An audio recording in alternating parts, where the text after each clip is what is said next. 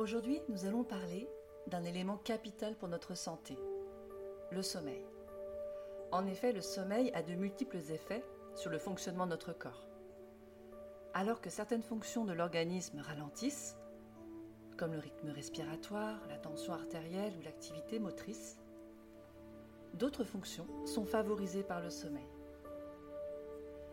On pense bien sûr à l'apprentissage et la mémorisation, mais le sommeil joue aussi un rôle essentiel sur la reconstruction cellulaire, le développement immunitaire, la stimulation hormonale ou encore l'amélioration de l'humeur. Et pourtant, un tiers des Français déclarent souffrir de troubles du sommeil et plus de 15% d'insomnie chronique.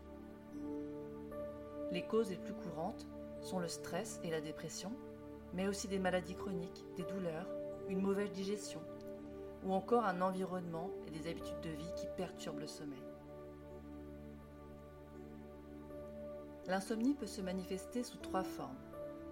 La difficulté à s'endormir, l'éveil nocturne, on s'endort normalement mais on se réveille plusieurs fois dans la nuit, et l'insomnie matinale, on se réveille vers 3-4 heures du matin et on ne parvient pas à se rendormir.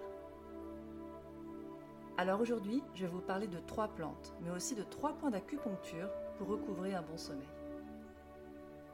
Tout d'abord, si vous avez du mal à vous endormir, que vous tournez en rond dans votre lit sans parvenir à calmer vos idées, préparez-vous après dîner une infusion de tilleul, une plante qui facilite l'endormissement.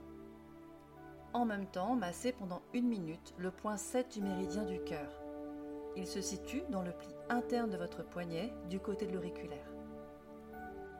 Si vous rencontrez plutôt des problématiques de réveil nocturne, particulièrement entre 1h et 3h du matin, avec un sommeil agité, voire des cauchemars ou encore des sueurs nocturnes. Il peut être intéressant de soulager votre foie. Mangez léger le soir, au moins 2 heures avant votre coucher, et en matière de phytothérapie, la mélisse sera intéressante pour ses vertus sédatives, mais aussi apaisantes pour le système digestif. En complément, vous pouvez masser durant une minute le point 3 du méridien du foie il se situe entre le premier et le deuxième orteil du pied, trois travers de doigts au-dessus du point de jonction des orteils. Enfin, si vous souffrez d'insomnie matinale ou d'un sommeil peu récupérateur, avec un manque d'énergie et d'envie dès le matin, utilisez plutôt la rhodiole pour ses vertus adaptogènes. En plus de son action anxiolytique et antidépressive, elle permet à votre organisme de retrouver plus d'énergie et de mieux faire face au stress quotidien. En complément, massez pendant une minute le point 1 du méridien du poumon, qui se situe deux travers de doigts sous la clavicule à la naissance du bras. À cela s'ajoutent bien sûr quelques recommandations pour améliorer votre sommeil.